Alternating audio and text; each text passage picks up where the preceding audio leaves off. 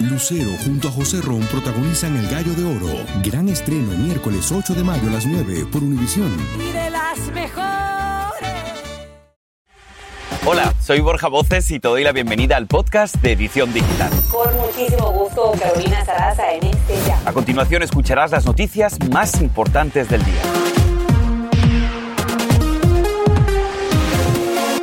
Pues vamos a arrancar con esto que la verdad es una historia como sacada de una película. Miren, la familia de una mujer hondureña de Nueva York que desapareció misteriosamente tras hacerse una cirugía plástica, ahora están moviendo cielo y tierra para encontrarla.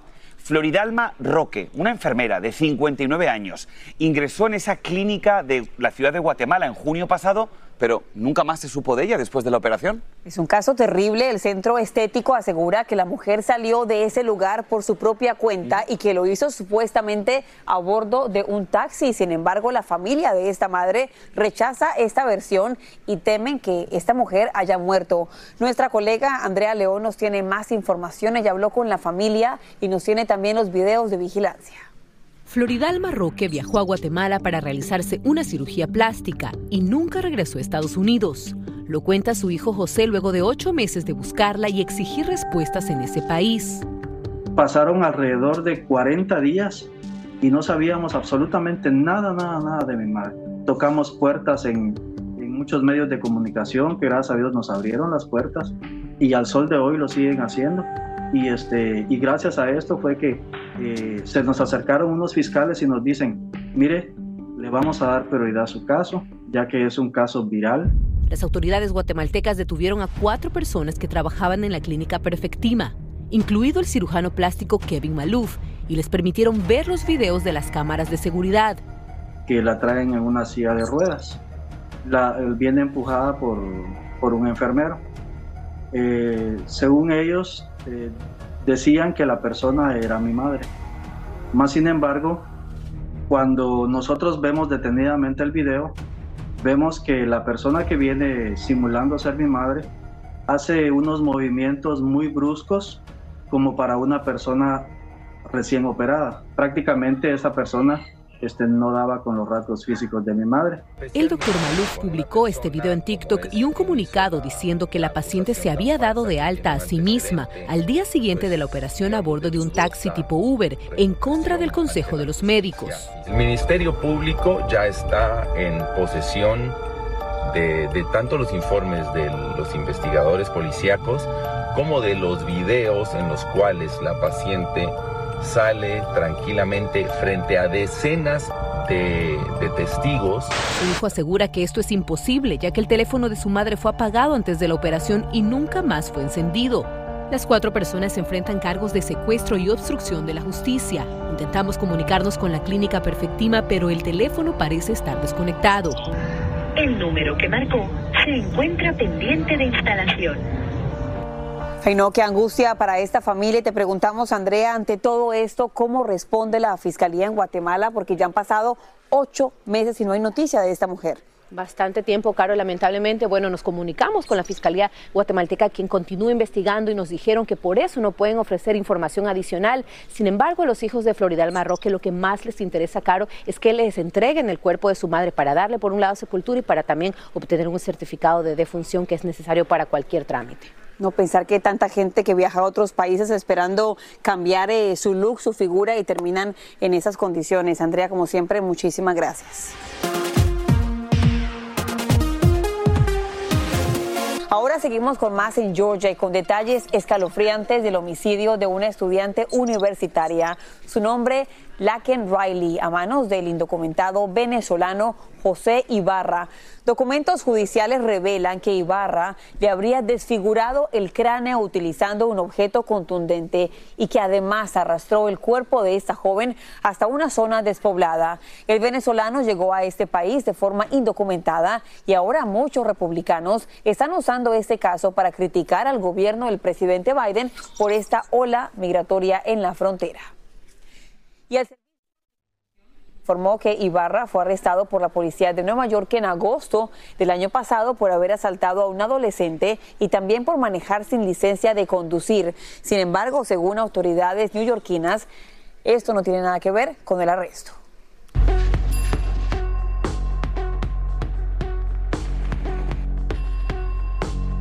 Seguimos con más en lo que debes saber y es que hoy se celebran las primarias presidenciales en Michigan, considerado uno de los estados péndulo. Bueno, Trump va a intentar volver a demostrar su liderazgo republicano frente a Nikki Haley, mientras que en la parte demócrata el presidente Biden tiene un gran reto entre manos, ver los resultados en ese estado que tiene gran presencia de la comunidad árabe y que están, dicen, muy descontentos por su apoyo a Israel en el conflicto de Gaza y dicen que los demócratas podrían recibir un voto castigo directamente para el presidente Biden. Veremos a ver qué sucede. En tanto, en una escuela de California llamada Beverly Vista Middle School, hay bastante preocupación, alarma por la circulación de varias fotografías de niñas manipuladas en las que se ven los rostros de algunas estudiantes y aparecen colocadas sobre imágenes de cuerpos desnudos. Los padres de familia de esta escuela del país están preocupados y nuestro compañero Juan Carlos González está en esa escuela y nos tiene toda la información y también reacciones. Juan Carlos, te escuchamos. Gracias, ¿qué tal? Muy buenas tardes. Lo que sucedió según las autoridades es que algunos estudiantes de esta escuela secundaria, Beverly Vista Middle School, aquí en la ciudad de Beverly Hills, supuestamente utilizaron fotografías de compañeros y compañeras. Después alteraron esas fotografías con cuerpos desnudos y luego las diseminaron estas imágenes por las redes sociales. Obviamente que esto ha causado mucha controversia, también preocupación, tanto de los padres de familia de los estudiantes y por supuesto de las autoridades. Vamos a escuchar justamente qué es lo que nos dijeron algunos de estos padres de familia. Es muy preocupante y, y, pues yo no tengo queja de la escuela, es una escuela muy buena y siempre ha habido muy buena seguridad, pero eso sí es bastante serio. It's a really sad world that anyone would want to hurt another person that way. El Distrito Unificado de Beverly Hills dijo el siguiente comunicado. A medida que la investigación continúa, hemos descubierto más víctimas. Cualquier estudiante que sea descubierto creando o diseminando estas imágenes será disciplinado, incluyendo la expulsión. Por mi parte es todo. Desde Beverly Hills, California, regreso ahora con ustedes al estudio. Y seguimos en vivo con ustedes aquí en su edición digital. La compañía Wendy's pondría en marcha un sistema de precios por sobrecarga en que el precio de la comida cambiaría en función de los pedidos del público. Esto significa entonces que los precios van a ir subiendo y bajando, es decir, fluctuando en función de la hora, la ubicación y la demanda. La compañía dijo que además pondrá en práctica nuevos planes para mejorar los beneficios de la empresa, tales como, por ejemplo, tableros de menú digitales que se van a ir actualizando con precios en tiempo real y también con diferentes ofertas. A ver cómo los consumidores miran este cambio.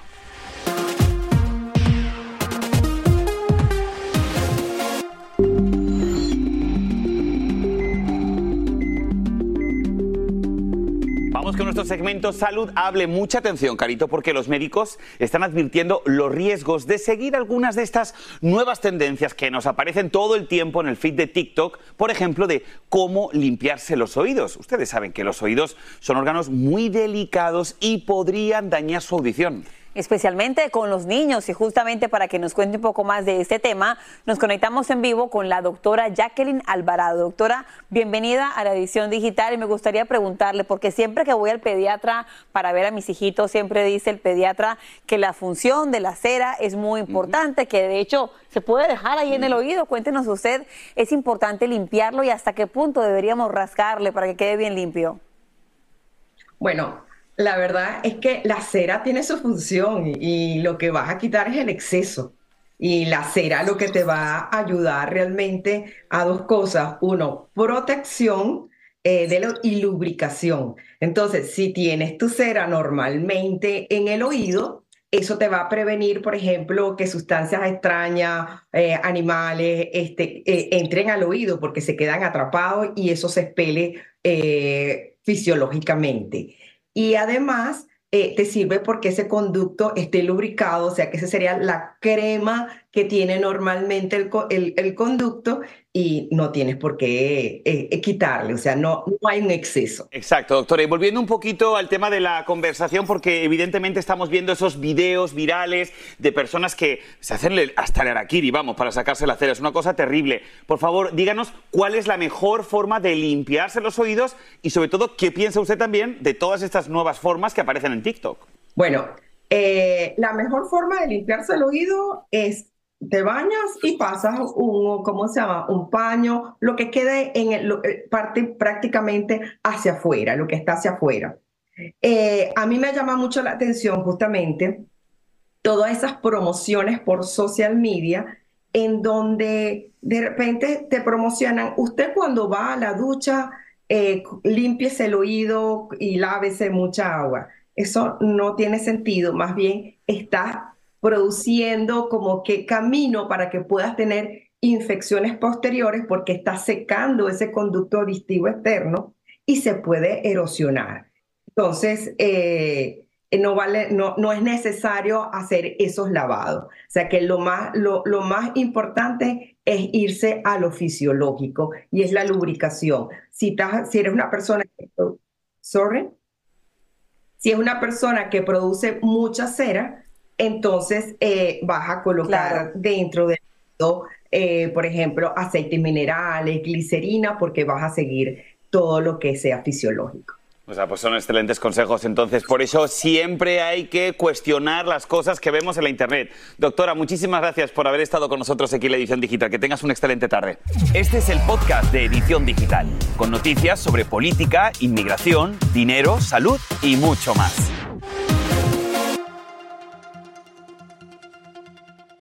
Lucero junto a José Ron protagonizan El Gallo de Oro. Gran estreno miércoles 8 de mayo a las 9 por Univisión. Y de las mejores. Y ahora regresamos con el podcast de Edición Digital con las principales noticias del día. Vamos a seguir con más porque cabe destacar que en los últimos meses se ha reportado un número creciente de migrantes que viajan en familia. Miren, aquí les hemos preparado estas gráficas con los datos. Casi 102.000 en diciembre del año 2023 y esto por supuesto si lo comparamos alrededor de 61.000 en el año 2022. Hay un aumento importante. Y, y reportes indican que el 54% de los migrantes que llegan al país siguen siendo adultos solteros, el 41% viaja en familia y el 5% de ellos son menores no acompañados.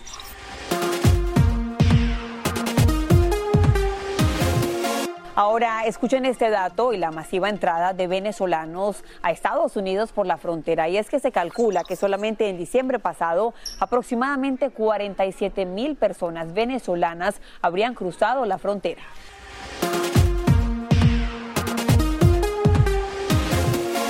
Este caso es alarmante. La policía de Gwinnett, en Georgia, detuvo a una mujer acusada de llevar a su hijo de 12 años en el maletero abierto del coche junto a una cunita. El arresto se produjo cuando su acción se volvió viral por un video publicado en redes sociales por otra persona.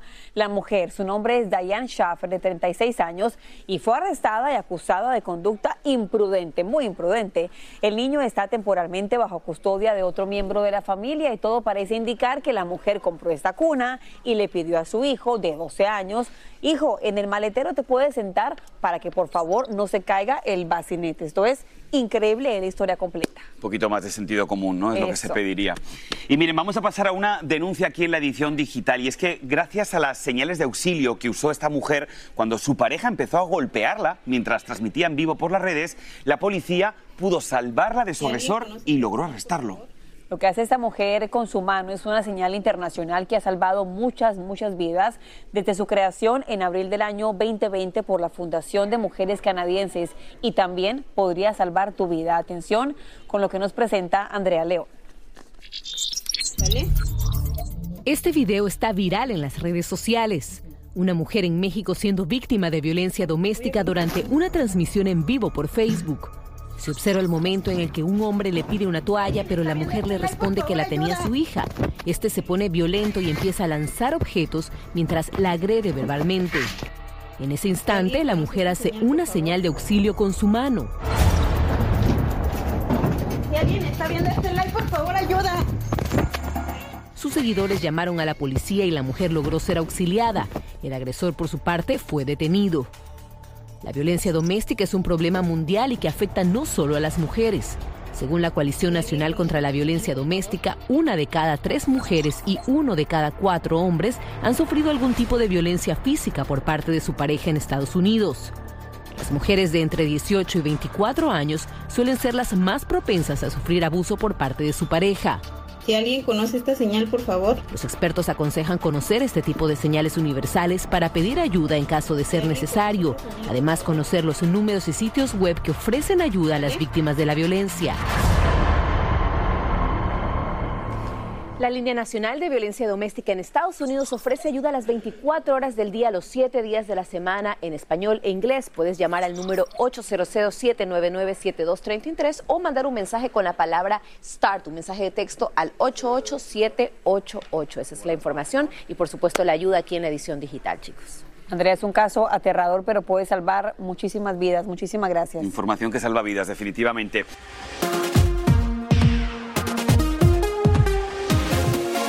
Miren, cambiando de tema, de esto está hablando todo el mundo en este momento, Carito. Más de 100 civiles perdieron la vida en Gaza y cerca de 800 resultaron heridos en un caótico incidente en el que las tropas israelíes abrieron fuego mientras las víctimas buscaban alimentos. Eran civiles. Las personas se reunieron en torno a los camiones de ayuda cuando los tanques y drones israelíes dispararon. Según reportes, los muertos en la guerra de Gaza ya superan los 30.000.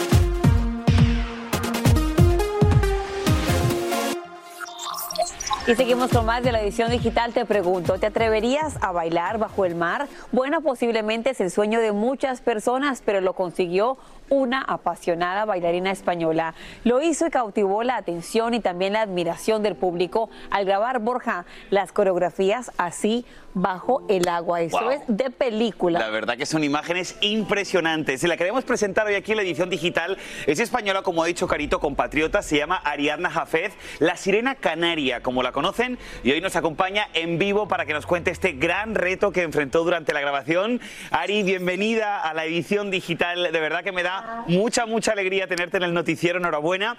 Quiero que nos cuentes, por favor, cómo fue tu experiencia y qué fue lo más difícil de este maravilloso espectáculo en las profundidades de Bahamas.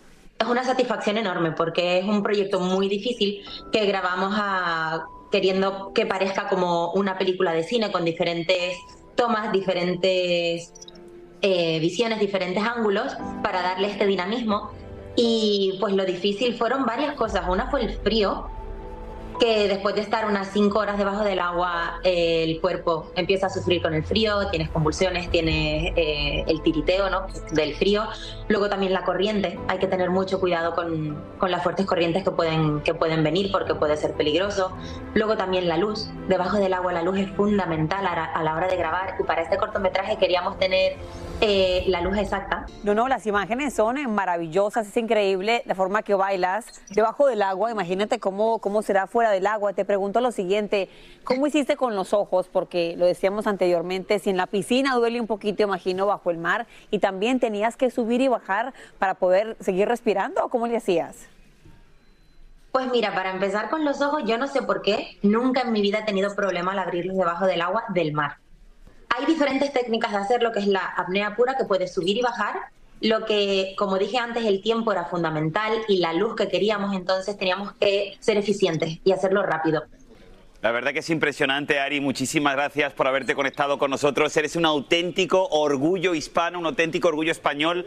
Así que de verdad que sigan los éxitos y sobre todo muy, muy, muy afortunados de tenerte aquí en la edición digital para contarnos esta maravillosa experiencia que deja estas imágenes tan bellas. Así que Ari, te mandamos un abrazo muy fuerte y que sigas cumpliendo tus sueños. Aquí estaremos de testigos. Una verdadera sirena. Muchísimas Muchísimas gracias, gracias. Ari. Besito. Gracias a ustedes. Y así termina el episodio de hoy del podcast de Edición Digital. Síguenos en las redes sociales de Noticiero Univisión Edición Digital y déjanos tus comentarios. Como siempre, muchas gracias por escucharnos.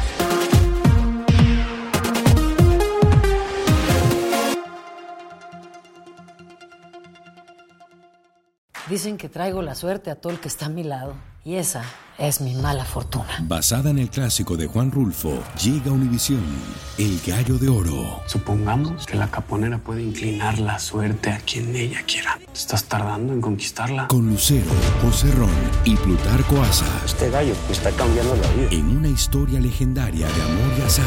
No trates de cambiarme, no lo vas a lograr. El Gallo de Oro, gran estreno miércoles 8 de mayo a las 9 por Univisión.